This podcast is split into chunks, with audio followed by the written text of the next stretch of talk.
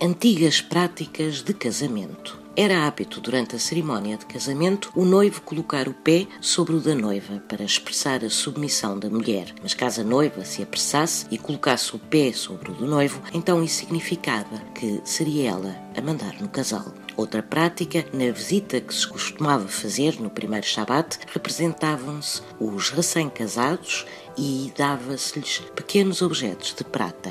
Estes objetos eram colocados num prato e o noivo percorria a sala com este prato.